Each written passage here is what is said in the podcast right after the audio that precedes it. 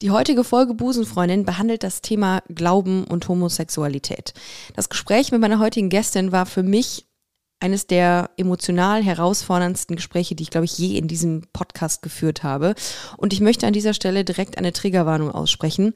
In dieser Episode geht es um einen systematischen psychischen Missbrauch, Grenzüberschreitungen und Homofeindlichkeit durch eine christliche Gemeinde. Insofern schaltet bitte jetzt ab, wenn euch diese Themen triggern oder hört die Folge mit jemandem zusammen. In der heutigen Folge habe ich mit Kara gesprochen. Sie ist 26 Jahre alt, steht auf Frauen und wuchs in einem sehr streng gläubigen Umfeld auf und berichtet mir heute über ihre Zeit in dieser kirchlichen Gemeinde, über Indoktrination, über das Verstecken ihrer eigenen Homosexualität aus Angst vor weitreichenden Sanktionen und darüber, wie sie es geschafft hat, die internalisierten Werte und Ansichten, die sie in dieser kirchlichen Vereinigung mitbekommen hat, zu hinterfragen und am Ende ihren Glauben zu dekonstruieren. Mich hat das Vorgespräch mit Kara super beeindruckt und emotional mitgenommen und ich fand und finde nach wie vor, dass es sehr viel Mut braucht, um diese Geschichte öffentlich zu machen. Insofern freue ich mich, dass ihr zuhört und gegebenenfalls diese Folge an alle Menschen weiterleitet, die vielleicht genau diese Folge brauchen.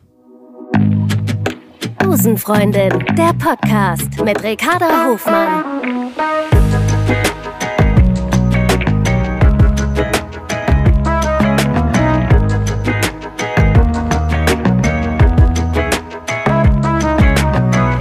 Love is Love. Kara, schön, dass du da bist. Herzlich willkommen bei Busenfreundin. Dankeschön für die Einladung. Ja, also ich hatte es gerade schon in der Anmoderation im Intro gesagt, es ist ein, ähm, ein, ein Heavy-Thema, was auch einer Triggerwarnung bedarf.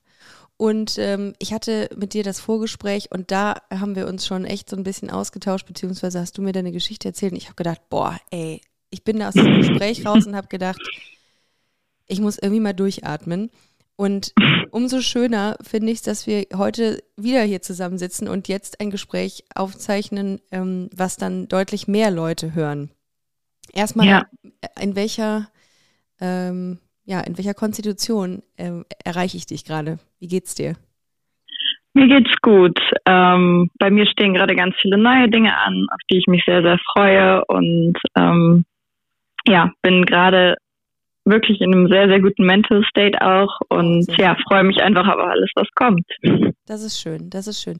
Ich freue mich auch was auf, auf das, was kommt und zwar eine Geschichte, die jetzt vielleicht sehr einfach ist, aber ähm, ich finde es sehr, sehr cool, dass du heute hier bist und ähm, uns davon erzählst, von deiner Zeit in einer christlichen Gemeinde.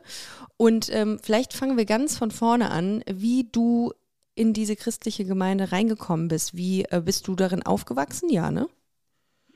Ähm, ja, aber in einer anderen Form von Kirche oder Gemeinde als die, über die ich dir später erzählen möchte. Mhm. Ähm, meine Mutter kommt aus einem extrem konservativen Kontext, religiös gesehen. Ähm, das war etwas, was man nach allen Merkmalen sektierisch einzuordnen hat. Mhm.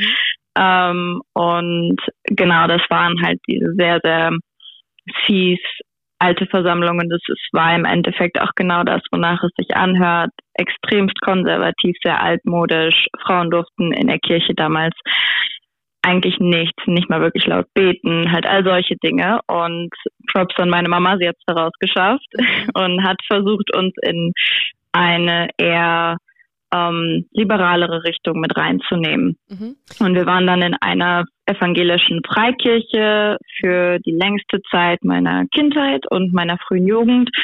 Und dann bin ich nochmal gewechselt in eine charismatische Kirche. Ähm, eine Anschlussfrage. Hast du Geschwister? Also es geht's, ähm, ja. du von wir sprichst? Okay. Und ähm, waren deine Geschwister auch in diesen Gemeinden? Also in der, ähm, in der Freikirche, in der evangelischen Freikirche oder nur du?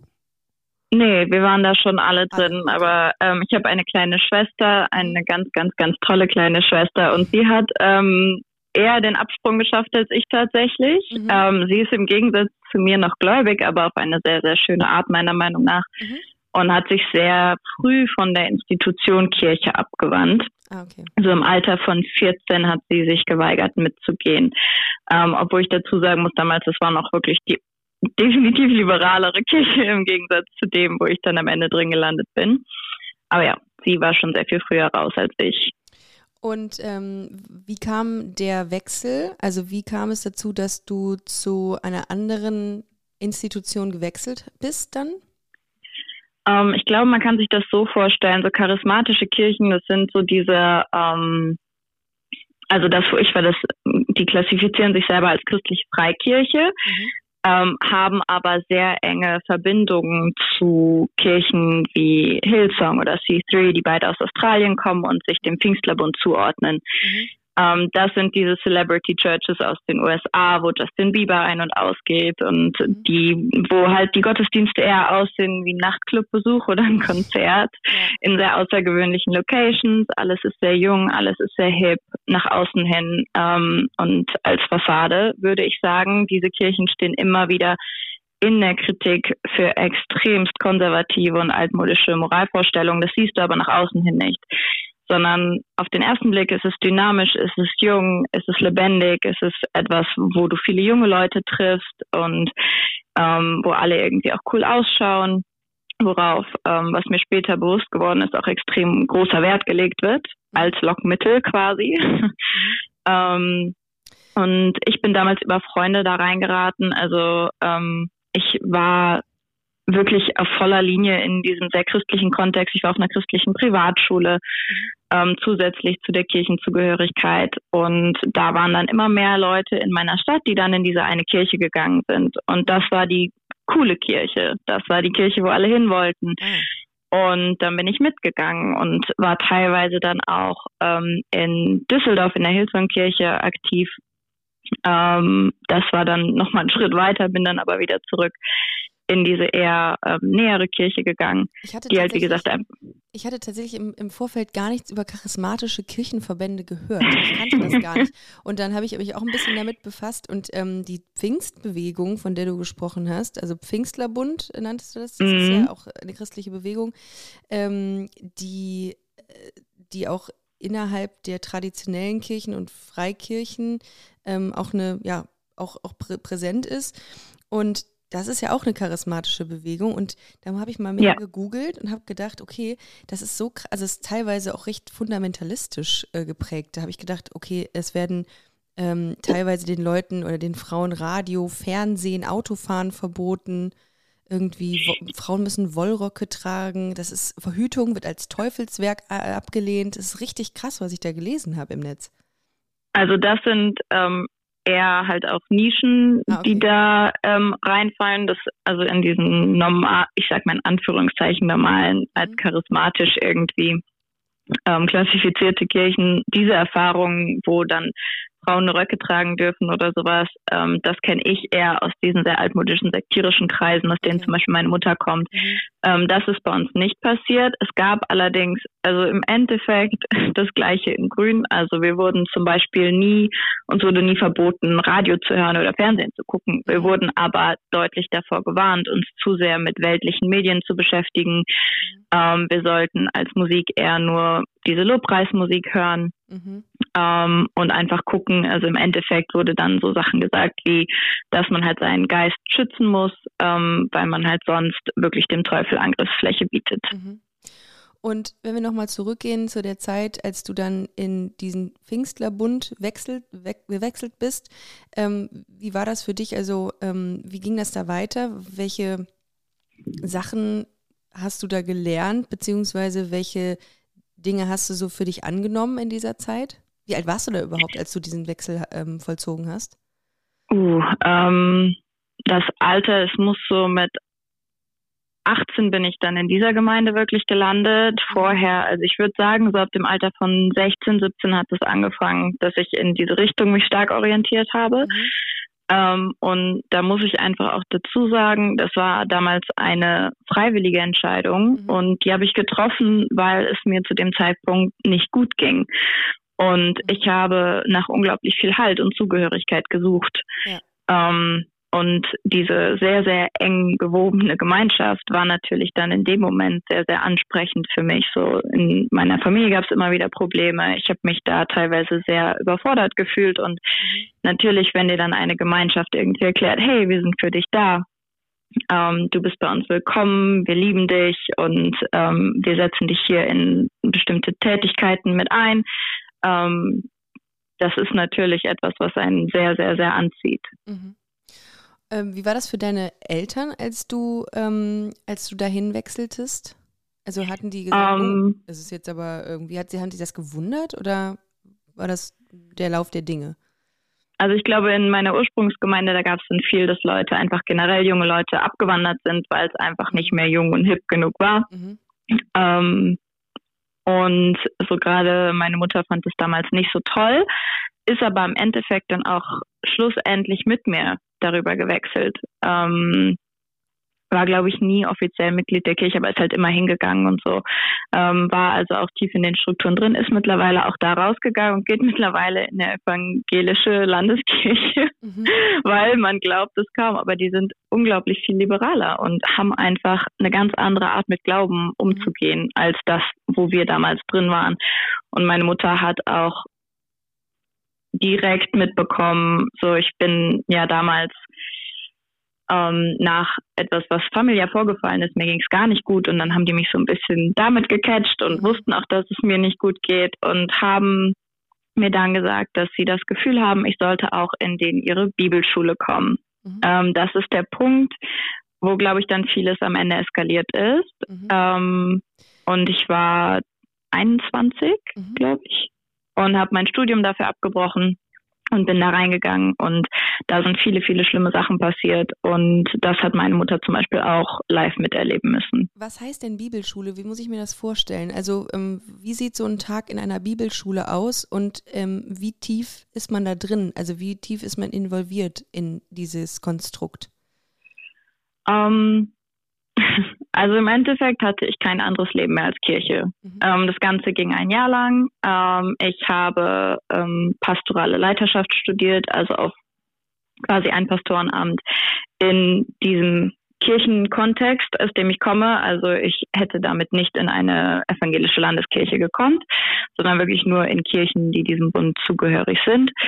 Ähm, diese Bibelschule war angeschlossen an eine sehr, sehr große und sehr, sehr bekannte Bibelschule in Australien. Ähm, und wir waren der erste Jahrgang. Ich glaube, wir waren so um die 60 Leute. Mhm. Alle in verschiedene Bereiche aufgeteilt. Da gab es Musik, Film, es gab Pastorenamt, es gab halt wirklich viele Dinge. Ähm, auch wieder super jung, super nach außen sieht es unglaublich liberal aus, unglaublich fortschrittlich. Viel Technik, ähm, viel Image. Und die haben mir damals dann quasi auch gesagt, der Leiter damals, ähm, ich werde übrigens da auch keine Namen nennen, ähm, aber der Leiter ist damals auf mich zugekommen und ähm, hat gesagt, dass ähm, Gott ihm ja auch gesagt hätte, so er möchte mit mir Kirchen bauen, er hat Großes mit mir vor in Deutschland und ähm, dass das ja einfach wirklich wichtig auch für mich jetzt wäre, um zu heilen, nachdem diese Sachen in meiner Familie vorgekommen wären. Mhm. Also er hat dich quasi systematisch gecatcht und quasi. Ja, aber ich glaube, das passiert da sehr viel. Okay. Ähm, also, ja. Und das, was natürlich ähm, jetzt so dieses, also einer der, der Facetten oder dieser Bereiche ist, die sehr schwierig für dich waren, ist, dass du irgendwann gemerkt hast, okay, ich ähm, bin selber queer. Ich bin, ja. ich stehe auf Frauen oder auch auf Frauen. Ähm, und das ist natürlich überhaupt nicht in Einklang zu bringen mit den Werten und mit den ähm, ja, mit der ethischen Ausrichtung dieser Gemeinden? Nein, ähm, also ich weiß das selber eigentlich seit ich 14 bin. Mhm. Bin aber dadurch, dass ich halt in diesem sehr, sehr christlichen Kontext aufgewachsen bin, mit dem Mindset aufgewachsen, Homosexualität ist Sünde, ähm, es ist nicht mit der Bibel vereinbar, es ist nicht Gottes Wille, ähm, Ehe sollte zwischen Mann und Frau sein, diese ganzen Sachen. Mhm. Ähm, ich habe das niemandem erzählt, bis ich 18 war mhm. und da auch nur, weil ich betrunken war. und habe einer Freundin dann gesagt, ich habe Angst, dass ich lesbisch bin.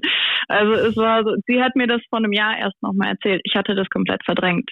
Ähm, und ich wusste das die ganze Zeit, war aber so, naja, habe mir halt dann selber sehr viel eingeredet, so, naja, du bist bi, du kannst dich für Männer entscheiden, da musst du nicht sündigen. Mhm. Weil da auch sehr dieses Mindset drin ist, Homosexualität ist etwas, was du tust, nicht etwas, was du bist. Was auch eine sehr, sehr ah. spannende ah. und sehr, sehr problematische Facette ah.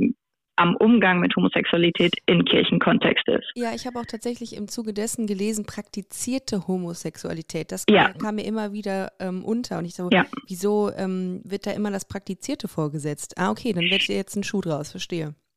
Voll. Also da ist auch so zum Beispiel, ja, Gott verurteilt dich nicht dafür, dass du diese Gefühle hast. Gott verurteilt dich nur, wenn du danach handelst. Ah, Also es gibt es gibt queere Menschen, genau, in Kirche, die einfach ihr Leben lang sich, also das Ganze nicht leben, Mhm. sondern sich dafür entscheiden, ein Leben Ja. ohne Partner, Partnerin zu führen, ähm, um Gott, also um am im Endeffekt der Sünde aus dem Weg zu gehen. Was ähm, es gibt auch noch- finde ich. Was Voll, also es Hölle ist komplett irre. Ja. Oh Aber so, ich habe es zum Beispiel auch so gemacht, dass ich halt gesagt habe, okay, ich kann mich ja dagegen entscheiden. Ja, okay. Kompletter Bullshit, wenn man sich das heute so anguckt, aber in meinem jugendlichen Gehirn war es halt, okay, das ist die Art, wie du der Hölle entgehen kannst. Du kannst dich Mhm. dagegen entscheiden, es auszuleben. Ähm, Gibt es, einen, gibt es einen Satz, der dir immer im Kopf geblieben ist? Also hattest du wie so ein, äh, wie so ein Leitsatz, wenn du an Homosexualität oder an deine Queerness äh, dachtest, ähm, der immer wieder aufkam? ähm, nicht wirklich, um ehrlich zu sein. Mhm. Also es war auch sehr interessant, dass ich immer schon ally war. Also ich habe nie irgendwie das selber bei anderen als Sünde wahrgenommen, sondern hauptsächlich bei mir. Und es gab dann auch sehr interessante Situationen, dass ich auch versucht habe, diesen Teil von mir in Kirche mit einzubringen. Also ich weiß noch, ich hatte damals ein Buch von einer Pastorin ähm, einer lutheranischen Kirche in den USA und die hat zum Beispiel auch homosexuelle Personen oder queere Personen generell auch in Leitungspositionen aufgenommen. Und ich weiß noch, ich war unendlich aufgeregt und ich war so begeistert, als ich dieses Buch gelesen habe und dachte, oh mein Gott, vielleicht habe ich doch einen Platz da drin. Ähm, und dann habe ich das irgendwann ähm, meiner Mutter erzählt und so meine Mama ist einen ganz, ganz weiten Weg schon gekommen. Ganz großen Respekt an sie, wie sie sich mit dem Thema mittlerweile auseinandersetzt. Und man muss auch sehen, aus welchem Kontext sie kommt, nämlich einem extrem indoktrinierten Kontext, der sehr sektierisch war. Aber meine Mama hat damals, ich war so 16, so reagiert, dass sie halt wirklich so war, du, du solltest sowas nicht lesen, das ist Blasphemie und das geht gar nicht. Mhm. Und ich glaube, das war dann der Punkt, wo ich noch tiefer das Ganze in mir begraben habe Mhm. ähm, und einfach dachte so, okay, in dem Kontext Okay. funktioniert es einfach nicht. Okay, also deine Mutter Und- hat auch einen, einen Weg hinter sich und war zu dem Zeitpunkt auch noch ähm, nicht so liberal, wie sie es heute ist und ist damit vielleicht Ja. auch etwas ähm, anders umgegangen. Okay, verstehe. Ja. Also sie war nie jemand, der nach außen den homophob war im Sinne Mhm. von oder homosexuelle Menschen oder queere Menschen anders behandelt hätte. Mhm. Aber sie war zum Beispiel eine der Personen, die gesagt haben, so, die dürfen nicht in höhere Kirchenämter oder, ne, es ist halt, es ist und bleibt eine Sünde, aber sie, die halt auch, ähm, genau dieses, es ist was tun und nicht was sein Okay. war. Und das, da hatten wir viele Gespräche drüber und sie hat es mittlerweile auf so eine tolle Art und Weise aufgearbeitet und ich bin sehr, sehr froh, dass wir an dem Punkt angekommen sind. Hammer. Ja, und ich finde, das ist auch zum Beispiel ein ganz, ganz wichtiger Punkt, den du sagst, dass man auch, wenn man in diesen Konstrukten ist, ähm, dass man auch die Möglichkeit hat zu reflektieren und ähm, seinen Glauben zu dekonstruieren, um es mit deinen Worten zu sagen. Das war, Ja.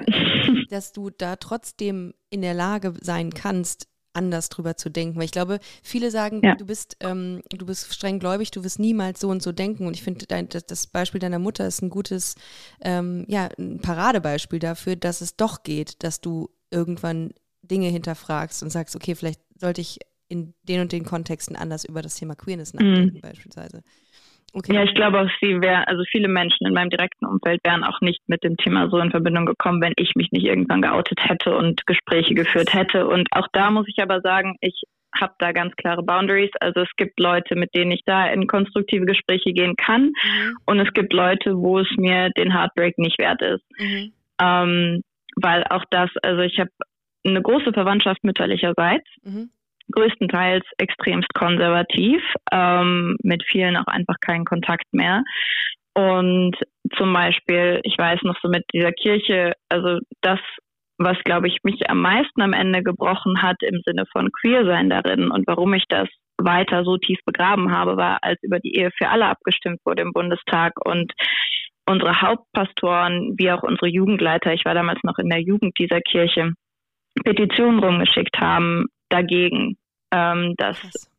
dass man das nicht erlauben dürfte in Deutschland. Wir sind ja immer noch ein christliches Abendland, ne? Mhm. Ähm, dass die Ehe also nach dem Bild Gottes zwischen Mann und Frau stattfindet und nicht anders und ähm, dass das ein Werteverfall oder ein moralischer Verfall der Gesellschaft ist. Und das wurde mir von Jugendpastoren geschickt, in Jugendgruppen. Das wurde von Pastoren in ihre ähm, lokalen Kirchen geschickt. Das wurde mir von meinen eigenen Verwandten zugeschickt. Die haben das unterschrieben. Also da waren Dinge und die wussten natürlich in dem Moment nicht, dass mhm. ich auch queer bin. Macht einen das nicht total wütend? Sowas? Ja, Okay. Ich habe damals diese Wut noch irgendwie darauf projiziert, dass ich gesagt habe, ich bin Ally. Mhm, und das geht nicht. Und habe dann auch Gespräche versucht zu führen. Mhm. Die waren aber komplett unkonstruktiv. Also mir wurden komplett aus dem Zusammenhang gerissene Bibelverse um die Ohren geschlagen. Ähm, mir wurde vorgeworfen, dass also mein meine Aussagen einfach nicht biblisch wären, nicht christlich und dass das nicht göttlich wäre im Endeffekt. Und es war ganz schön, ganz schön hart, auch von Gleichaltrigen ähm, und Jüngeren, ja, einfach so einen krassen Hass abzubekommen. Ja. Und so, ich, ich weiß noch, mein Herz ist damals gebrochen. So, ich war echt so, okay, wow, also sollte ich mich in eine Frau verlieben und die heiraten wollen, dann wollt ihr, dass ich nicht die Möglichkeit habe, sie zu heiraten. Was hättest du gedacht oder was würdest du denken, was deine Familie gemacht hätte, wenn du in dem Moment gesagt hättest, Leute, ich ähm, bin mit einer Frau zusammen oder ich liebe Frauen? Wie, was was wäre passiert? Ich glaube, es kommt darauf an, ob man von engerer oder weiterer oder erweiterter Familie redet. Ähm, so zum Beispiel meine Schwester hatte nie ein Problem damit. Mein Papa ist damit das erst sehr spät erfahren, aber ähm, ist damit auch immer sehr gut umgegangen. Und meine Mama hat einen kleinen Ticken gebraucht, aber hat echt einfach unglaublich gut unter die Füße bekommen mittlerweile. Ähm, und ich weiß aber nicht, ob das damals noch zu früh gewesen wäre. Und ich glaube, ich wäre auch absolut nicht bereit gewesen dafür. Ja. Das hätte nicht funktioniert. Also erstens in der Kirche hätte das ein Riesendrama gegeben. Ich mhm. glaube, dass ich dafür entweder hätten die mich ins heilende Gebet geschleppt und versucht, mich da irgendwie umzupolen, ähm, was übrigens auch passiert in den Kontexten. Oder ja, keine Ahnung. Ich glaube, ich wäre damals viel zu ausgeliefert gewesen. Und ich mhm. glaube, da hätte auch die erweiterte Verwandtschaft versucht einzugreifen oder meine Eltern mit zu beeinflussen, wie sie darauf reagieren. Also diese, diese Petition, die rumgeschickt wurde, war dann so der ausschlaggebende Moment, in dem du gesagt hast, okay, das reicht jetzt hier so kann ich nicht weitermachen. War das auch gleichzeitig so ähm, die Zeit deines inneren Outings, also oder Coming Outs? Wie, wie war das, als du gesagt hast oder gemerkt hast, okay, ich stehe auf Frauen oder sogar jemanden kennengelernt hast, wo, bei dem du gesagt hast, okay, ich kann das jetzt nicht mehr nicht praktizieren, in Anführungszeichen. Wie war der, wie war der Moment? Ähm, tatsächlich war ja der Moment damals noch nicht der, für den es mir, bei dem es mir dann gereicht hat, tragischerweise, so. sondern das war der Moment, wo ich einfach alles noch ein bisschen tiefer in mir vergraben habe. Ah. Ähm, und dann irgendwie immer noch mit dem Mindset reingegangen ist, hm, vielleicht kann ich ja was von innen heraus verändern. Ähm, ich habe noch weniger zu mir selbst gestanden. Ich habe mir selber auch sehr extrem verboten, mich mit diesem Anteil in mir selbst zu beschäftigen. Also immer wenn ich auch eine Frau interessant fand, habe ich das sehr, sehr schnell erstickt. Ähm, da gab es Personen und Situationen, wo ich auch heute im Nachhinein auf jeden Fall sehe, so man, ich war so verknallt. Mhm. auf jeden Fall, aber das habe ich mir damals einfach absolut nicht erlaubt. Also sobald so dieses Gefühl hochkam. Das tut, das, das tut mir so leid zu hören. Ich war in, so in Ansätzen, das ist meine Situation ist nicht so vergleichbar mit deiner, aber ich hatte das ja ähnlich, dass ich das mir auch nicht erlaubt habe und irgendwie hatte man so, hätte man man, es ist so viel innerlich passiert und es durfte nie raus. Und das ist so schlimm mm. und das macht so viel mit einem. Was, was ja. hast du gemacht, als du in diese Frau verliebt warst? Also wie bist du damit umgegangen mit dieser Situation? Weißt du das noch? Ähm, ja, ich habe es im Endeffekt wirklich einfach ignoriert. Ich weiß noch, mhm. dass ich mich dann auch teilweise, was sehr lustig ist eigentlich, ähm, so ich glaube schon, dass ich mich auch in Männer verlieben kann. Das ist auch in der Vergangenheit schon ernsthaft passiert, aber damals war ich definitiv nicht in einen Mann verliebt. Ich habe mich aber komplett reingesteigert. Mhm. Also ich habe mir selber so lange Gefühle für Männer eingeredet, bis ich wie eine Obsession hatte. Weil wenn du wirklich komplett Hals über Kopf verliebt in einen Mann scheinst oder erscheinst, mhm. dann hinterfragt dich keiner. Dann hinterfragt auch keiner, oh, ist sie vielleicht nicht straight. Ah. Und da musste ich es auch nicht so sehr hinterfragen. Also ich habe ganz klar damit gearbeitet, mich in nicht vorhandene Gefühle für Männer reinzusteigern. Okay. Krass. Ja, bisschen überkompensiert. Ja, gut, aber das ist auch eine, eine, ein Mechanismus, ne, den du da entwickelt ja. hast für dich, um, um, ja. um dich zu schützen, quasi in dem Moment. Ja, auf ähm, jeden Fall. Okay, und wie, ähm, wie war das in der Konfrontation? Hast du das irgendwann mal mit jemandem, also kam es mal zu einer Konfrontation mit einem Pastor, mit einer Pastorin, äh, was dieses Thema Queerness und Homosexualität angeht, also face to face? Ähm, nie über mich, mhm. allerdings schon über das Thema. Also ich war dann ja in dieser Bibelschule mhm. ähm, und wir hatten ähm, verschiedene Klassen da, in denen wir anwesend waren und halt drin saßen und eine Klasse oder eine Stunde, ich weiß gar nicht, ich glaube es war eine Stunde, es ging auch so um über, ich glaube in dem gesamten Seriending ging es um Beziehung. Auch sehr interessante Dinge, die uns da ähm, vorgeschlagen wurden, wie wir doch Beziehungen zu leben hätten. Ähm, und in der einen Stunde ging es dann darum, Homosexualität, ähm, wie hat man mit homosexuellen Menschen umzugehen, mit queeren Menschen. Queer sagt da aber übrigens keiner. Also es sind immer die Homosexuellen, da wird auch Natürlich. jedes Spektrum, jede Nuance komplett ignoriert. Mhm. Ähm, und die Bottomline war halt irgendwie, ja, freundet euch ruhig mit denen an, aber das Endziel muss sein, die mit in die Kirche zu bringen, sie zu bekehren und dann ähm, wird Jesus diese Sünde wegnehmen. Oh Gott so mal ganz stark oh. vereinfacht hier dargestellt. Ne? Ja. Also halt auch so Dinge, ja, irgendwann werden die euch ja was erzählen, was nicht stimmt, weil natürlich kann da ja was nicht stimmen. Ja, die sind ja alle krank. Die ja. ja alle aus der Hölle. Ähm, ah, ja, ja. Okay. Also das heißt, das war eure Aufgabe, ähm, äh, die queeren Menschen oder die homosexuellen Menschen zu missionieren. Also es war ja die Aufgabe, alle Menschen Oder zu missionieren, die nicht ah, schon christlich sind, ja. aber für diese Gruppe gab es dann einen gesonderten Gameplan quasi. Ähm, das sind, sind übrigens Sachen. Und schon wieder ja. sind wir anders. Ja, okay. es ist unglaublich. Wir werden nicht mal mit den normalen Sündern in einen Topf geschmissen. Nein, wir kriegen noch so eine extra Kategorie. Oh Gott, ich ja, aber also fast ein bisschen schlecht, dass wir, dass wir drüber lachen. Aber du hast mir im Vorfeld bei unserem Vorgespräch gesagt, dass du grundsätzlich auch mit einer großen äh, Selbstironie an viele Themen rangehst. Insofern ähm, habe ich mir das Go von dir geholt, dass wir da auch Witzchen drüber machen können. Ja. Das, äh, natürlich, äh, ja. Ja, ich glaube wirklich, dass wenn man den Sarkasmus in Dingen sieht oder halt die Ironie in Dingen auch mal wahrnimmt und auch mal drüber lachen kann, das kann deiner Psyche halt unglaublich auch in der Verarbeitung helfen. Ja. Und es ist ein Heavy-Thema. Das ist ja. einfach so. Es ist extreme institutionelle ähm, Homophobie und Diskriminierung. Und das sind Dinge, die nicht einfach sind, darüber zu sprechen, die sehr, sehr komplex sind, sehr Nuancen, also sehr viele Nuancen aufweisen. Und ich glaube, dass man da auch mal drüber lachen darf, weil wir sind Voll. betroffen selber. Ich war auch selber sehr extremst betroffen davon. Und ich glaube, mir hat es einfach den Hintern gerettet, dass ich da mittlerweile auch ein bisschen drüber lachen kann.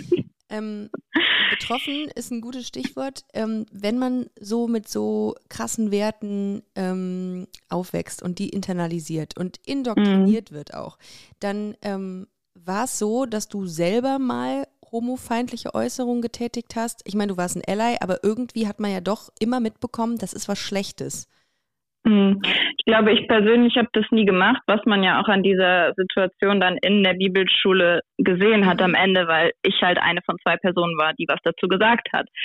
Ähm, und nachdem er diese Aussagen getätigt hat, habe ich mich irgendwie gemeldet. Er hat halt auch Homosexualität klar als Sünde benannt und ich habe mich gemeldet. Die Person, die vor mir sich auch gemeldet hat, ähm, wurde sehr schnell zum Schweigen gebracht. Ähm, und ich habe mich dann nochmal gemeldet und habe gesagt, dass ich Homosexualität nicht für eine Sünde halte, ähm, da auch nicht unbedingt die biblische Grundlage sehe, weil es nun mal auch interessant ist, es ist eine komplette falsche Übersetzung. Es ging um Pädophilie in dem Bibelvers, den alle immer zitieren, nicht um Homosexualität. Es geht um Männer und Jungen, nicht um Mann und Mann. Ähm, das wurde aber einfach, um es politisch motiviert nutzen zu können, mhm. bewusst fehl übersetzt. Und dann habe ich das auch so benannt und habe gesagt, dass ich glaube, wenn Gott Liebe ist, ist Gott auch homosexuelle Liebe, weil da kommt niemand zu Schaden. Und dann hat dieser Leiter mich vor versammelter Mannschaft angebrüllt und hat mir vorgeworfen, ich würde den Teufel durch mich sprechen lassen und ich hätte keine Ahnung, wie pervers diese Kreise wären. Und ähm, er hätte ähm, durch seine Frau, die Tanz studiert hat, was weiß ich, ähm, die hätte sehr genaue Einblicke darin bekommen und die Perversion, die da abgehen würde. Und ich bin manchmal so, wollen wir nochmal jetzt drüber reden, weil ich habe jetzt vielleicht ein bisschen mehr Erfahrungswerte als du. Aber also, ja, ich weiß nicht, damals war ich. einladen. Alle mal zu genau. Let's Dance. Äh, so Firmenfeier mit, der, mit den Kirchenbeauftragten bei Let's Dance. Oh, ja, okay. Na, aber diese Aussagen, also mich hat mhm. damals sehr getroffen. Das ist die einzige Aussage, für die ich jemals eine Entschuldigung aber auch erhalten habe von ihm. Also er hat sich danach entschuldigt für diesen doch sehr emotionalen Ausbruch. Ähm, da frage ich mich aber bis heute und habe auch damals einfach angefangen, eher Mitleid zu empfinden, wo ich so dachte, wieso triggert dieses Thema Menschen in der Kirche so extrem, mhm. Dass sie anfangen, wirklich, ich war eine sehr junge Frau, mhm. die sehr ruhig erklärt hat, wie sie über das Thema denkt, in so einem Ausmaß, so jemandem vorzuwerfen in kirchlichen Kreisen, man würde den Teufel durch sich sprechen lassen. Das ist eine sehr, sehr harte Aussage. Absolut. Das ist das Schlimmste, was du sagen kannst in dem Moment. Und dass es in dem Thema hochgekommen ist, finde ich sehr, sehr spannend mhm. und ähm, hat mich sehr, sehr lange danach beschäftigt. War aber einer der Momente, wo für mich dann dieser Moment war, den du gerade angesprochen mhm. hattest, dass es mir gereicht hat und dass ich gemerkt habe, so hier läuft so viel schief. Und zusätzlich dazu sind dann noch ganz viele andere Dinge extrem schief gegangen. Ähm, systematisch einfach sehr viel geistlicher und emotionaler Missbrauch, mhm. wenn man sich die Marke anguckt. Und der zweite Moment war, wir hatten ein Seelsorgeseminar und die Frau, die das ähm, geleitet hat, hat uns über Sektenmerkmale erzählt. Mhm. Und ich habe mal ein bisschen, wir hatten dann so ein wirklich noch ganz altmodisch ausgedrucktes Papier mit den ganzen Sektenmerkmalen drauf. Ich bin mal durchgegangen und sie meinte halt, wenn fünf von zehn oder sechs von zehn zutreffen, ist es eine Sekte ähm, auf diese Schule und auf die Kirche, in die ich gegangen bin, trafen acht von zehn zu. Oh, ui. Und das haben auch andere Leute gesehen, die mit mir da saßen. Ich habe mit denen geredet, die haben das ganz genauso gesehen, die sind heute noch drin. Oh nein, aber wer, wer hat nochmal ja. diesen, äh, diesen Test gemacht? Also wer ähm, hat das ausgeteilt, dieses Blatt? Ähm, es war eine Gastsprecherin aus einer anderen Gemeinde so. in einem Seelsorgeseminar. Ah, okay. Einfach um auch zu sehen, ne, woher kommt die Person, welche Kirchenstrukturen legen da vielleicht auch einem gewissen Trauma zugrunde. Ah, okay, haben sie nicht gewusst, aber sie haben sich damit selber ein bisschen ins Bein geschossen. Ah, ach so, das ist noch innerhalb dieser Strukturen passiert. Ja. Schon, ja. Ach, uh, okay, das heißt, ähm, es war quasi schwarz auf weiß, hallo, wir sind eine Sekte. Ähm, ja, so in etwa. Oh Mann. Ähm, du hast dich ja dann in deinem Leben ähm, und auch das hast du mir im Vorgespräch ähm, so gesagt, ähm, oft verneint. Das fand ich ja. auch krass, als du das gesagt hast. Was hat das mit dir und mit der heutigen Person, die jetzt mit mir hier sitzt oder spricht, gemacht? Also was hat dich, ähm, was hat das mit dir alles verursacht? Oder anders gefragt, was musst du aufarbeiten heute nach dieser Zeit? Um, ich muss immer noch einiges aufarbeiten. Ich glaube auch, dass manche Verletzungen und Traumata, die ich da erlitten habe, nie komplett weg sein werden. Ich mhm. bin zum Glück nicht mehr an einem Punkt, wo ich Panikattacken bekomme, mhm. ähm, wenn ich Worship oder Lobpreismusik höre oder irgendwie ähm, jemand mir von Gott erzählen will, weil in meinem Umfeld mal viele Leute sind, die sehr bewusst auf das Thema lenken wollen und das auch immer wieder tun. Mhm. Ähm, damit kann ich mittlerweile besser umgehen, auch dank Therapie. Ähm, da, das war ein ganz, ganz wichtiger Part. Mhm. Ich musste in der Vergangenheit in nach Intimität mit Frauen immer sehr extrem damit umgehen, dass, mhm. obwohl ich nicht mehr an die Hölle geglaubt habe, ich immer noch Angst vor der Hölle hatte. Mhm. Also ich habe mir das dann auch erst tatsächlich, ich glaube, zwei Jahre später, habe ich mich dann verliebt in eine Frau und es war das erste Mal, dass ich das Ganze nicht mehr verneint habe, dass ich das Ganze auch nicht wegschieben konnte und wollte mhm. at irgendeinem Punkt. Und ähm, das war ne, so alles immer die erste Erfahrung mit ihr gewesen bei mir. Ähm, so ich hatte vorher nicht mal eine Frau geküsst, gar nichts. Ähm, das heißt, es war echt ähm, recht spät. Wann, habt ihr, und wann da, hast du kennengelernt, die Frau? Ähm, also zusammengekommen sind wir vor knapp zwei Jahren und das, also die Beziehung existiert nicht mehr, mhm. aber sie war trotzdem sehr, sehr prägend und sehr, sehr wichtig im Nachhinein für mich, auch wenn darin viele Sachen schiefgelaufen mhm. sind. Wo ich auch sehe, ich glaube, da hätte ich einfach mehr Guidance gebraucht oder ja, wie man gesunde Beziehungen baut, auch im queeren Kontext. Mhm. Einfach Dinge, die mir nie beigebracht wurden. Ähm, aber ich weiß noch, dass ich mich damals einfach in der Dynamik und in der Intimität auch sehr, sehr zu Hause gefühlt habe. Mhm. Und dann ganz oft aber danach halt einfach so eine unglaubliche Angst vor Hölle hochgekommen ist, obwohl ich nicht mehr an Gott geglaubt habe. Also es sind, mhm. das sind Glaubenssätze und Dinge, die dir von so klein auf eingetrichtert werden, die setzen sich in deinem Unterbewusstsein feste. Und da gibt es auch erstmal kein Entkommen und da musst du ganz, ganz, ganz lange dran arbeiten, um das rauszukriegen. Und was heute noch der Fall ist, ist, dass ich sehr, sehr bewusst damit umgehen muss, wem ich Dinge erzähle, mhm. weil ich nie genau einschätzen kann, wer auch im familiären Umfeld eventuell gefährlich wird für mich. Ähm, nicht auf eine körperliche Art und Weise, aber auf eine psychologische Art und Weise, mhm. ähm, weil ich auch da sehr, ja, einfach verletzende Reaktionen auf Coming Out bekommen habe, die mhm. mir wirklich zutiefst wehgetan haben. Ähm, und da bin ich mittlerweile eher an so einem Punkt, wo ich sage, das ist etwas, womit ich heute noch sehr zu kämpfen habe, dass ich immer noch sehr selektiv sein muss in meinem Umfeld, wem ich davon erzähle. Und ich glaube, das kennen alle queere Menschen, dass wir erstmal immer so ein bisschen abchecken, so, are you safe? So ja. kann ich dir das erzählen, ohne gehate crime zu werden.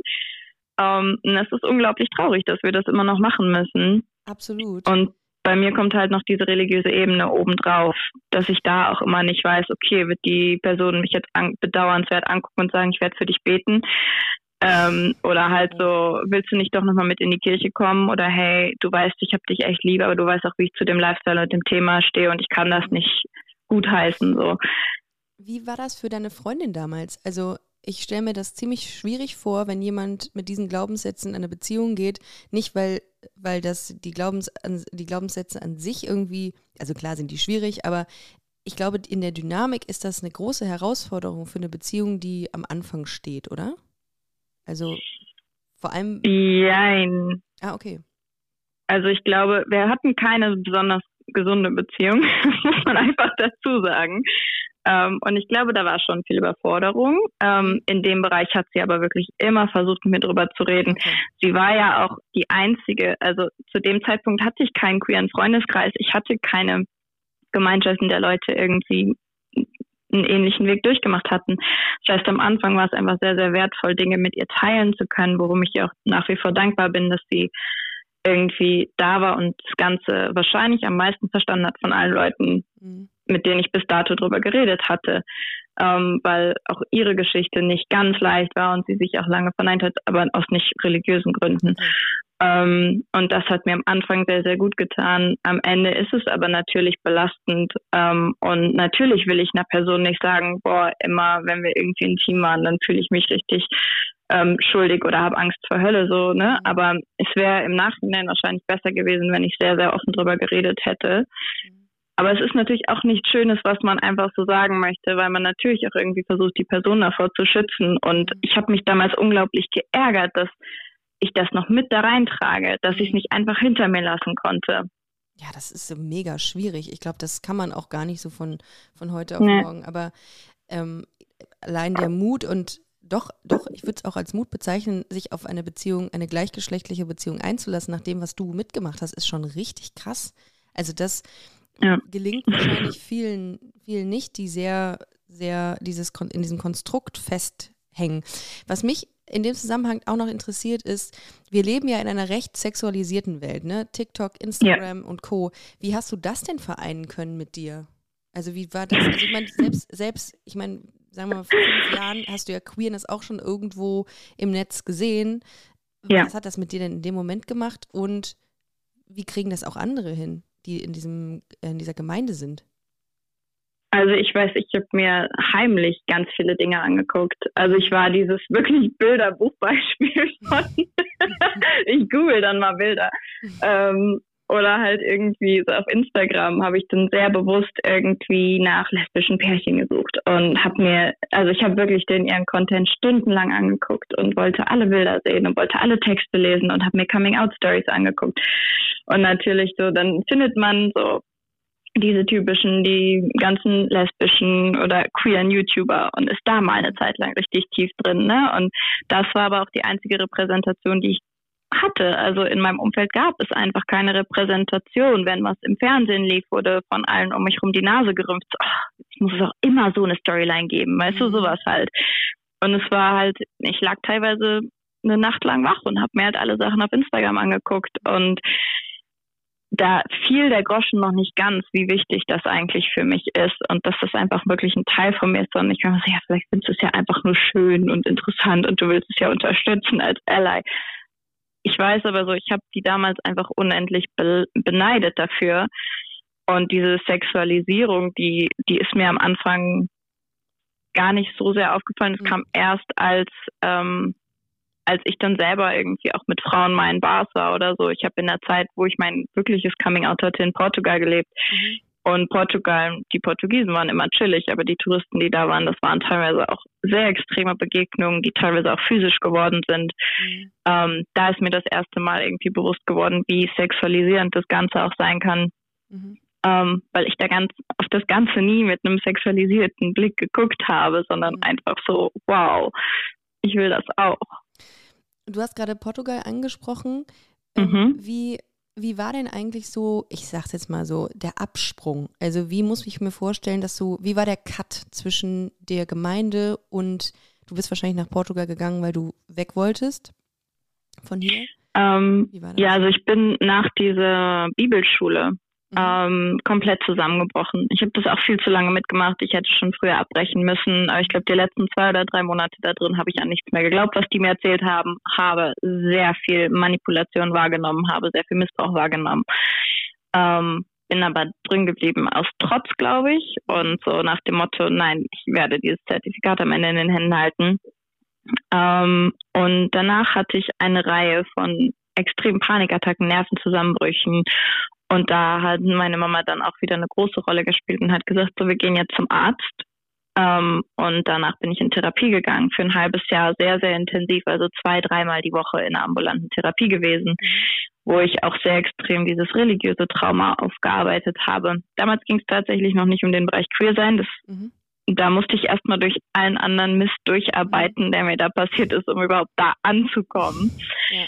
Ähm, und danach habe ich gesagt, okay, ich glaube, ich muss nochmal weg. Und bin dann zuerst ähm, nach Teneriffa gegangen, dann nach Portugal, war dann nochmal kurz in Deutschland, so für zehn Monate, aber im, in Süddeutschland. Und bin dann die letzten zwei Jahre in Portugal gewesen, also eigentlich durch, während der, also seit Anfang, nach dem ersten Lockdown, mhm. genau. Und habe einfach gemerkt, ich brauchte den Abstand ganz extrem.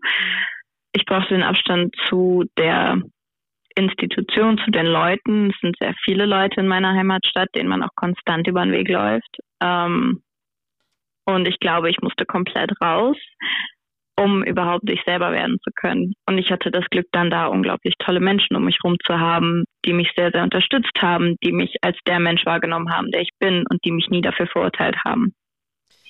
Was würdest du sagen, wenn du jetzt alte Gemeindemitglieder auf der Straße siehst bei dir, und sie von deinem Absprung erfahren haben, oder die, klar wissen die das natürlich, wie reagieren ja. die auf dich? Ähm, bis jetzt hatte ich Glück, weil ich immer mit Maske unterwegs war und ich habe meine Haarfarbe geändert. Und das heißt so, selbst wenn ich die Leute gesehen habe, sie haben mich nicht gesehen. also bis jetzt war es echt nur so ein bisschen Vermeidungstaktik. Ähm, und ich weiß aber, dass also auch Familienmitglieder von mir, so weit, weitere Familie, ähm, die wissen das auch. Aber es ist sehr interessant. Viele von denen, da merkt man einfach die komplette Überforderung und die sprechen dich nicht direkt drauf an. Ähm, die sind überfordert mit der Situation, mich dann direkt vor ihnen zu haben. Und, und das kann ich. Entschuldigung. Hm? Nee, alles gut. Aber da bin ich fast ein bisschen froh drum, weil dann muss ich das Thema nicht auf den Tisch bringen. Und du hattest ja wahrscheinlich auch viele, viele Freunde auch in der Kirche, ne? Ja. Und wie ist das für dich zu sehen, dass die immer noch in diesem ja in diesem Konstrukt, in dieser Welt leben. Ist das, ähm, mit welchem Gefühl blickst du dahin? Ähm, ich muss sagen, die Freundschaften, die ich zum Beispiel auf dieser Bibelschule hatte, die habe ich alle nicht mehr. Mhm. Ähm, einfach auch, weil ich weiß, dass das zu absolut nichts mehr führen wird. Ähm, es tut mir für manche echt im Herzen weh, weil ich weiß, dass die auch sehr gelitten haben. Mm, aber es ist nicht mein Leben, nicht meine Entscheidung, was sie da tun. Und ich glaube, dass sich alle darüber bewusst sind, dadurch, dass ich rausgegangen bin, sehr offen auch mit meinem Austritt und mit meiner Queerness mittlerweile umgehe. Viele von denen sehen das auf Instagram, wenn ich da Sachen poste. Mhm. Ich weiß, dass Leute, das ist auch schon passiert, dass Leute, die früher auch in diesem Kontext waren, dass die auf mich zugegangen kommen sind, als dann wirklich, als sie rausgegangen sind und gesagt haben, so, hey, ich weiß gerade nicht wirklich weiter und ich bin gerade überfordert. Ja. Ich weiß, du bist auch rausgegangen, so wie war das für dich? Und das, das finde ich super schön. Ja dass die auch wissen, sie können zu mir kommen. Und es ist auch so, da steht meine Tür halt wirklich immer ganz weit offen für Leute, die da Unterstützung brauchen. Ähm, aber da sind Freundschaften, besonders eine Freundschaft ist sehr, sehr im Bösen auseinandergegangen deswegen. Und das fand ich sehr, sehr, also das war auch ein kleines Trauma, muss ich sagen ähm, wenn dir halt jemand sagt, so, ach Kara, weißt du, da kann man sich gegen entscheiden. Du bist noch so jung, du weißt das gar nicht. Aber ich weiß das. Ich weiß, dass man sich dagegen entscheiden kann. Mhm. Weißt du, solche Dinge, wo ich mir so denke, uff, ich erkläre dir hier gerade was, was so angstbelastet war. Mhm. Ähm, ich bin fast am Weinen vor dir und du sagst, ja, ich habe dich ja lieb, aber du solltest dich dagegen entscheiden. Und als ich dann gesagt habe, so diese Freundschaft führt jetzt zu nichts mehr und ich glaube, wir brauchen mal ein bisschen Abstand, ging es in die komplette Eskalation. Ähm, und auch da wieder, es gibt sehr viele sehr hoch emotionale Reaktionen von Menschen in diesen Kreisen auf das Thema Queerness. Und ich hatte halt teilweise ein bisschen Pech, dass ich halt genau in der Schusslinie stand. Mhm. Ähm, aber auch da, ich weiß halt, ich weiß, dass es auch Kirchen gibt, die damit anders umgehen. Mhm. Und jeder queeren Person, die gläubig ist und eine Kirche sucht, würde ich immer raten, so sucht euch eine Kirche, wo queere Personen in leitenden Positionen sitzen. Oh, okay. Weil wenn sie das nicht tun, dann sagt das sehr viel darüber aus, wie die Kirche queere Personen wahrnimmt. Ja. Und ob sie sie als vollwertiges Mitglied annimmt oder nicht. Und da ist einfach Selbstschutz ganz, ganz wichtig, weil ich glaube, dass ganz viele von den Leuten, die ich damals in meinen Freundesgruppen hatten, eigentlich auch Dinge anders sehen, aber mittlerweile so indoktriniert sind, dass das einfach nicht mehr funktionieren wird. Ich habe äh, gerade darüber nachgedacht, meinst du, es gab noch mehr Leute in deinem engeren Freundeskreis, die eigentlich auch das Bedürfnis hatten zu sagen, ey, ich glaube, ich fühle mich auch nicht, also in der Rolle, dieser, dieser traditionellen Rolle wohl und bin vielleicht auch queer. Meinst du, da gab es ein paar noch? Ähm, also rein mathematisch gesehen muss es da ja, mehr gut. gegeben haben als mich. also, also da bin ich mir sehr, sehr sicher. Ja. Ähm, also ich meine, ich sehe das viel so bei Freundinnen, die auch aus Kirche rausgegangen sind, so, wo dann auf einmal Geschwister auch ein Coming Out haben, so was ich auch sehr, sehr spannend finde, auch aus eher konservativen Familienkreisen. Ähm, ich glaube schon, dass es auch in meinem engeren, in meinem engeren Umkreis welche gab, weiß das bei einer Person, noch, die ich noch von weiter früher kenne, aber auch aus der Kirche. Ähm, aber werde mich natürlich, also ich werde nicht irgendwie sagen, so ja, auf ja. jeden Fall, weil solange die Person mir das nicht selber sagt, ja, werde ich es niemandem so. Ja, aber mir haben zwei Personen tatsächlich davon erzählt, engere Freundinnen damals von mir und ähm, die sind beide. Ich habe keinen wirklichen Kontakt mehr mit ihnen, aber ich weiß, die eine ist verheiratet mit einem Mann mhm. ähm, und bei der anderen weiß ich es gar nicht so genau. Aber ich glaube, also vor allem bei der einen weiß ich einfach, sie hat, sie ist dabei geblieben. Das, was wir halt damals so ein bisschen quasi besprochen hatten, so dieses, man entscheidet sich halt dagegen. Ich habe ähm, nach unserem Vorgespräch, was wir geführt haben, hat sich das ja so ein bisschen gesetzt bei mir. Ich habe ähm, eine Reportage über Hillsong, über diese Kirchenkirche geschaut. War auch etwas. Die ist super, ne? Ja, ich habe auch etwas überrascht. Ich, ich habe eine, äh, eine Funk-Doku auch über Hillsong mir angeguckt. Und da ging ja. es darum, ähm, da fragte dann die Reporterin ja, was mit Homosexualität ist. Und da wurde immer rumgedruckst. Also es war nie eine klare Antwort. Komplett. Was mich ein bisschen irritiert hat, weil ich gedacht habe, okay, wie ähm, gehen die jetzt mit dem Thema um? Ähm, das hat mich ein bisschen nachhaltig ähm, ja, mitgenommen. Und auch grundsätzlich ähm, habe ich so gedacht, eine Frage, die mich so umgetrieben hat in, in den letzten zwei Tagen, war, was bedeutet dir Freiheit? Weil irgendwie, das war immer so eine Frage, die mir im Kopf rumspukte, weil du so viel mhm. Teile deiner Identität irgendwie verdeckt hast und nicht mhm. öffentlich ähm, gemacht hast, dass ich dachte, wie, wie, wie krass empfindet man Freiheit nach dem, was du alles durchgemacht hast? ähm, ich glaube, Freiheit ist für mich, dass ich meine Wahrheit leben darf und mhm. dass ich in meiner Identität ankommen darf immer mehr. Ähm, nachdem mir ein Leben lang erzählt wurde, deine Identität darf nur Kind Gottes sein ähm, und damit alle anderen Identitätsmerkmale im Endeffekt verboten wurden, weil die sind ja vergänglich. Das wurde uns damals sehr oft so gesagt. Und ich habe die größte Freiheit darin gefunden, mich selber in allen meinen Facetten anzunehmen. Und es gibt Facetten, die fallen mir immer noch schwer anzunehmen. Die sind mir auch lange Zeit schwer gefallen anzunehmen. Mhm. Und da immer mehr reinzuwachsen und auch zu sagen, das, was, wer ich bin, das ist gut so und ich darf Dinge, solange sie niemand anderem schaden, darf ich dazu stehen und darf ich danach leben, wer ich bin. Und Voll. ich glaube, dass viele Leute, die vielleicht nicht aus so Kontexten kommen, und ich glaube, dass viele queere Leute das vielleicht aber verstehen können. Mhm. Ich glaube, dass wir einfach Freiheit, wir selber zu sein, nochmal ganz anders wertzuschätzen wissen. Krass. Ja. Ja, das ist äh, also vollkommen, vollkommen richtig. Ich habe nämlich genau das nämlich auch gedacht. Plus die Ebene des, des Glaubens nochmal on top. Das macht diesen Freiheitsbegriff ja nochmal größer oder nochmal mhm. ähm, noch anders oder gibt ihm nochmal eine Wertigkeit, mhm. ähm, weil es dir ja auch irgendwie geraubt wurde. Komplett. Ich meine, in der Kirche, ich bin ja hingegangen, um Freiheit zu finden. Ne? Das ist ja de, die Ironie an der ganzen Sache, ist ja wirklich, ich habe mich nach Freiheit und nach Wahrheit gesehnt und bin aus diesen Gründen da reingeraten, so tief wie ich reingeraten bin. Ich glaube auch, dass viele Leute, die nicht so tief drin sind, wie ich es war, vielleicht diese Struktur noch nicht so wahrnehmen können. Mhm. Ich hatte da einen sehr uniken Blick hinter die Kulissen durch dieses, in Anführungszeichen, Studium, was ich da gemacht habe. Mhm. Ähm, aber so das, was die halt als Freiheit verkaufen, ist keine Freiheit. Punkt, Ende. So, es geht darum, dass du immer noch dich an Regeln halten musst. Es ist ein extrem ähm, konservatives Moraldenken. Es sind geschlossene Gruppendynamiken innerhalb dieser, dieser Institution und da, das hat nicht viel mit Freiheit zu tun. Und ich glaube, wenn man nicht die Freiheit hat, man selbst zu sein, dann ist man gefangen. Und es ist nichts anderes als das. Und gerade diese charismatischen großen Kirchen, ich meine, wir waren keine Hillsong-Kirche, aber ich bin auch in Hillsong-Kreisen zum Beispiel unterwegs gewesen. Mhm. Es wird so viel von Freiheit und Wahrheit erzählt. Und währenddessen werden die Mitglieder in allen persönlichen Freiheiten eingeschränkt.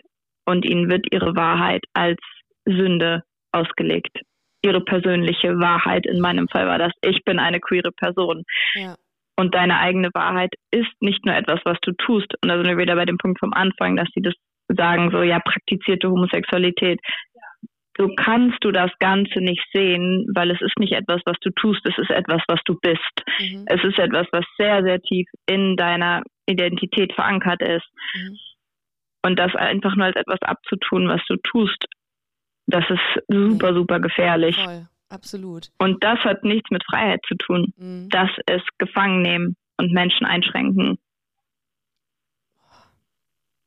Boah, ich finde das, ich das wahnsinnig stark, wie du darüber redest. Ey, ich bin, ich, ich, ich, ich sitze hier kopfschüttelnd und denke mir, ich, in so vielen Bereichen ähm, ist man dann irgendwie schon doch privilegiert, auch, äh, ich meine, klar, bei mir war mein Coming Out irgendwie auch nicht so easy, weil auch meine Eltern, die jetzt nicht in der Kirche oder im Kirchenkontext aktiv sind, aber trotzdem auch irgendwie die, die traditionelle Denke hatten, ähm, aber inzwischen auch super große Fortschritte gemacht haben. Mhm. Ähm, aber dennoch, also mir wurde ja auf diese Weise nie meine Identität abgesprochen. Und mhm. dann denke ich mir so, boah, das ist schon noch mal heftiger, wenn du dich da so gegen auflehnst. Also es war ja ein, ein, richtige, ein, ein richtiger rebellischer Akt von dir, irgendwie innerlich wie äußerlich, ne? Ja, auf jeden Fall. Und was? Aber ich glaube, so dieses Rebellische hatte ich schon immer in mir drin und ich glaube, das hat sich am Ende einfach durchgesetzt und dafür bin ich super ja. dankbar. Also, weißt du auch, dass ich als Frau Pastorin werden wollte, dass ich Dinge von innen verändern wollte, was mir einfach klar geworden ist, es funktioniert nicht. So, die Struktur muss komplett weg. Mhm. Und die muss von vorn, wenn du es gesund machen willst, musst du die von unten wieder aufbauen. Ähm, meiner Meinung nach als jemand, der sehr viel hinter die Kulissen gucken konnte und sich sehr viel mit dem Thema beschäftigt hat. Aber ich glaube, dieses Rebellische hat mir am Ende wirklich ja, geholfen, da auch komplett rauszukommen. Und wenn du jetzt denkst, dass das jetzt jemand hört, der in so einer ähnlichen Situation ist wie du, aber vielleicht nicht so rebellisch ist, mhm. vielleicht eher ähm, introvertiert und sagt, ey, irgendwie fühlt es sich richtig an, sich das hier gerade anzuhören, was würdest du jemandem raten, was wären die nächsten Schritte, zu sich zu finden oder die, das zu leben, was der oder diejenige ist? Ich glaube, super wichtig, Menschen zu finden, mit denen man drüber reden kann, mhm. die nicht aus dem Kontext kommen. Ähm, oder auch einfach anfangen mit einer Beschäftigung mit dem Thema. Ich hatte ganz tolle Lehrer wie Jamie Lee Finch, die in den USA ist und die ein Buch über religiöses Trauma geschrieben hat. Die kommt in sehr vielen ähm, Deconstruction Podcasts vor. Die, es gibt unglaublich gute Ressourcen online. Es gibt sehr, sehr viele Podcasts, die sich mit dem Thema ähm, so den eigenen Glauben dekonstruieren, auseinandersetzen, die sehr kritisch hinterfragen. Ähm, es gibt sehr viele Leute online, die über das Thema berichten, die darüber reden, die man anschreiben könnte, mit denen man sich austauschen kann. Ich würde immer dazu raten, nicht versuchen, das Ganze alleine irgendwie dann mit mhm. Leitern anzusprechen oder mit Pastoren, weil das ist, es kann einen potenziell psychisch sehr, sehr in Gefahr bringen. Und ich bin immer dafür, sucht euch zuerst jemanden, mit dem ihr euch sicher fühlt, wo ihr wisst, da werdet ihr nicht verurteilt, sondern die Person steht für euch ein. Und dann guckt, beschäftigt euch mit dem Thema, guckt, ob der Glaube, den ihr habt, wirklich gesund ist und fundiert oder ob, wenn man an einer Sache anfängt, es aufzuribbeln, ob alles sich in Luft auflösen müsste. Und ich bin ganz klar dafür, wenn man in einer Kirche ist, wo gesagt wird, queere Leute dürfen bei uns nicht in leitende Funktionen, dann sagt das schon ganz viel darüber aus, wie diese Kirchen queere Menschen sehen. Mhm. Und ob du Ally bist oder queer selber, wenn du in diesen Kirchen bist, vor allem als Ally, sorry, aber auch jeder Christ, der sich als Ally bezeichnet und in solchen Kirchen aktiv ist, kann ich nicht ernst nehmen. So, da passieren schlimme Dinge und da muss man raus. Und da muss man was sagen und den Mund aufmachen. Diese Bürde sehe ich aber nicht auf den queeren Personen, mhm. weil die sich damit in Gefahr bringen würden sondern denen würde ich sagen, versucht Abstand zu gewinnen, versucht euch eure eigene Meinung zu, äh, zu bilden und versucht Menschen zu finden, die euch in dem Prozess unterstützen. Das können Therapeuten sein, das können Leute sein, die ihr online findet, das können Freunde sein. Ähm, das kann sein, dass ihr irgendwie in die queere Kultur eurer Stadt mal reingeht. So in vielen Städten gibt es irgendwie Treffpunkte oder sonstiges, wo es einfach wirklich um Gemeinschaft geht. Und ich glaube, das ist ganz, ganz, ganz wichtig. Ja, also ich glaube auch, dass dieser Podcast heute sehr, sehr, sehr wichtig war äh, und ist für ähm, einfach um auf der einen Seite, um zu, für dieses Thema zu sensibilisieren, dass es das gibt, weil mir war das auch nicht so bewusst. Mich war noch nicht mal, also ich hatte mich in den letzten Tagen deutlich mehr damit befasst, aber dass das so auch in die Politik rein äh, strahlt mhm. und auch sehr viel Einfluss oder die Leute in diesen ähm, Gemeinden auch sehr viel Einfluss nehmen in, auf, das, auf das gesellschaftliche Miteinander. Das war mir nicht bewusst. Und, äh, ja, das sieht man ja mittlerweile sehr extrem. Ne? Also ich mhm. war unglaublich getriggert von dem, was in den USA jetzt ja. passiert ist, nämlich dass da hohe Richter ähm, nicht aufgrund von einem Mehrheitsbegehren entschieden haben, sondern aufgrund ihrer eigenen ideologischen Ansehung oder Weltanschauung. Mhm. Ähm, und das, was ich am Anfang erzählt habe mit dieser Petition gegen die Ehe für alle, man sollte nicht denken, dass das in Deutschland kein Ding ist, dass christliche Strukturen versuchen Einfluss zu nehmen politisch. Nein, das passiert. Mhm. Und diese Menschen oder auch diese Kirchen, es ist ganz klar, ganz klar, und das wird auch in den Kirchen selber so gesagt, das Ziel ist, das Gesetz Gottes in unsere Verfassung einzusetzen. Mhm. So, und das sind die Leute, die sich dann irgendwie aufregen und sagen, oh mein Gott, ähm, die Muslime wollen Scharia-Gesetz hier haben. Mhm. Die versuchen genau das Gleiche. Krass. So, die versuchen ihre, also ihre gläubigen oder religiösen Anschauungen politisch durchzusetzen. Und es ist, es tut mir auch für alle Leute, die aus Kirchen kommen in den USA gerade so leid, weil ich weiß, wie die sich fühlen müssen, dass sie ihr Leben lang wurden sie kontrolliert und mhm. jetzt werden sie auf einer staatlichen Ebene kontrolliert. Mhm. Mit einer Sache, die ganz klar aus dem christlichen Hintergrund kommt und christlich motiviert ist. Und ich glaube, da müssen wir auch in Deutschland ganz, ganz, ganz dolle drauf aufpassen, mhm. dass wir dem Ganzen keinen zu großen Raum geben. Ich finde, wir geben dem Ganzen sowieso schon einen extrem großen Raum. Ähm, dass diese Menschen mehr Einfluss bekommen auf politischer Ebene. Würdest du sagen, es besteht eine, eine Korrelation? Also wählen solche Menschen, die genau diese traditionellen Werte, nenne ich es jetzt mal in Anführungszeichen, ähm, vertreten, verhältnismäßig öfter die AfD? Ähm, dazu habe ich natürlich keine Studien, auf die ich mich okay. berufen kann. Ich weiß aber, dass die Werte, die die AfD vertritt, auf jeden Fall auch so in Kirchen gelehrt werden. Mhm. Und ich weiß, dass auch immer wieder dazu aufgerufen wird. Ich weiß zum Beispiel in diesen eher sektierischen Kreisen auf jeden Fall. Ich weiß, dass viele Leute in meiner Verwandtschaft auch die AfD gewählt haben. Mhm. Aus genau diesen Gründen. Sie sind gegen Abtreibung, sie sind gegen Ehe für alle. Weißt du, so diese sehr konservativen Familienwerte. Und man sagt so, naja, das ist ja die einzig wirklich christliche ähm, ah, Sache hier. Ja. Und auch da wieder so ein bisschen eine Cross-Reference in die USA. Große Gemeinden wie Hillsong und Bethel ähm, die halt wirklich Millionen Mitglieder in den USA haben. So krass. Haben so krass. da ganz extrem für die Wahl von Donald Trump geworben. Mhm. Die haben ihre Mitglieder aufgefordert, für Donald Trump zu wählen, mhm. weil er christliche Werte vertreten würde. Okay. So, und das, das ist einfach komplett irre, wenn ich mir überlege, was das für ein Mensch ist und was für ja. Aussagen da getätigt werden. Und es ist sehr, sehr selektiv, was wir uns dann da natürlich rausgesucht haben. Absolut, ne? absolut. Aber es hat auch nichts mit christlichen Grundwerten zu tun. So, das muss man auch einfach dazu sagen. So christliche Werte, wenn du mal in die Bibel guckst, haben nichts mit dem zu tun, was Donald Trump dargestellt hat. Mhm. Aber Religion und Glauben kann, wurde und wird immer sehr stark politisiert und wird für politische Zwecke eingesetzt. Und das wissen, wissen politische Organisationen. Und ich glaube, auch eine AfD weiß das. Eine AfD weiß, dass sie eher in die Kirchengemeinden gehen sollte als in die queeren Jugendzentren. Mhm dass sie da deutlich mehr potenzielle Wähler hat. Ja. Und das, das sind einfach Strategien und Überschneidungen, extreme Überschneidungen zwischen dem Wahlprogramm und dem Wertemanifesto der AfD mhm. und den Werten in Kirchen oder in speziellen Kirchen, in einzelnen Teilen ähm, dieser Bewegungen, die man einfach nicht leugnen kann. Ja, ich finde diese Instrumentalisierung von Glauben mhm. und politischer Einflussnahme einfach extrem gefährlich. Und ähm, ja. das hatten wir auch in dem Gespräch, im Vorgespräch mal, dass auch ähm, die Tatsache, dass äh, dass Leute, dass Gemeindemitglieder spenden, einfach aus dem Grund, mhm. weil sie zeigen möchten, äh, dass sie glauben, äh, auch extrem äh, ja, weit verbreitet ist. Also das heißt, wenn, wenn du spendest als Gemeindemitglied und entsprechend viel spendest, glaubst du auch entsprechend stark an Gott. Ja, also mir wurde damals in meinem Beitrittsgespräch gesagt, so, hey, wir haben keine Kirchensteuer, weil wir natürlich eine Freikirche sind.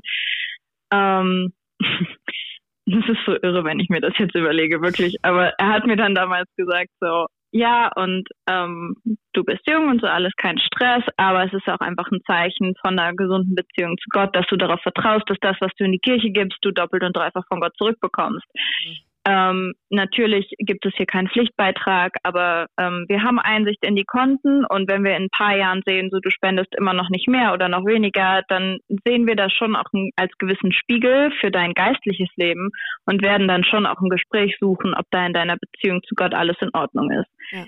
So, das ist passiv, komplett manipulativ. Es ist Angstmache. Es ist finanzielle Mittel geben, gleichstellen mit einer gesunden Beziehung zu Gott. Und da fließen viel Gelder. So. Und das ist die nette Bezeichnung. Und das sind Spenden an eine religiöse Organisation. Die sind fucking steuerfrei. Ich konnte das zwar zum Beispiel von meiner Steuererklärung dann absetzen, weil es eine Spende ist. Aber man hört so viel über diese Skandale. Mhm. So, gerade C3, die ja mit dieser Bibelschule auch ein bisschen was zu tun hatten, mhm. da gab es in den letzten Jahren immer wieder Finanzskandale. Da gab es immer wieder Pastoren, die verurteilt wurden wegen Steuerhinterziehung, wegen sonst irgendwas. Mhm. In Hillsong, da haben wir eine ganze Band, die Millionen von Dollar einspielt. Komplett steuerfrei, weil sie als religiöse Gemeinschaft läuft. Da passiert so, so, so viel. Und es wird immer irgendwie durch Glauben und irgendwas gerechtfertigt. Und es ist sehr, sehr, sehr schmerzhaft, wenn man da rauskommt und sieht, was man damit finanziert hat. Mhm. Und wie siehst du das jetzt? Also wie, was, was ist so dein Plan jetzt? Also ähm, was ist dein Ziel für die nächsten Jahre, nachdem du das alles hinter, also so ansatzweise hinter dir gelassen hast? Natürlich arbeitet viel immer in sich oder in dir wahrscheinlich noch. Aber was, was willst du machen mit deiner neu gewonnenen Freiheit, möchte ich schon fast sagen, aber mit dem, was du jetzt machen kannst? Also ich habe rausgefunden, so ich möchte nochmal studieren gehen, ähm, da ich ja die letzten zwei Jahre in Portugal gelebt habe und davor auch das Jahr meistens am Reisen war, mhm. ähm, habe ich nochmal eine Online-Ausbildung gemacht, möchte aber in dem Bereich nicht unbedingt arbeiten und habe gemerkt, so ich möchte in Bereiche gehen, ich brauche eine Arbeit, die Bedeutung hat, mhm. die einen Unterschied macht und weiß, dass ich da einfach ja, ich brauche etwas in die Richtung. Ähm, werde jetzt nochmal studieren gehen, freue mich da unglaublich drauf. Ja.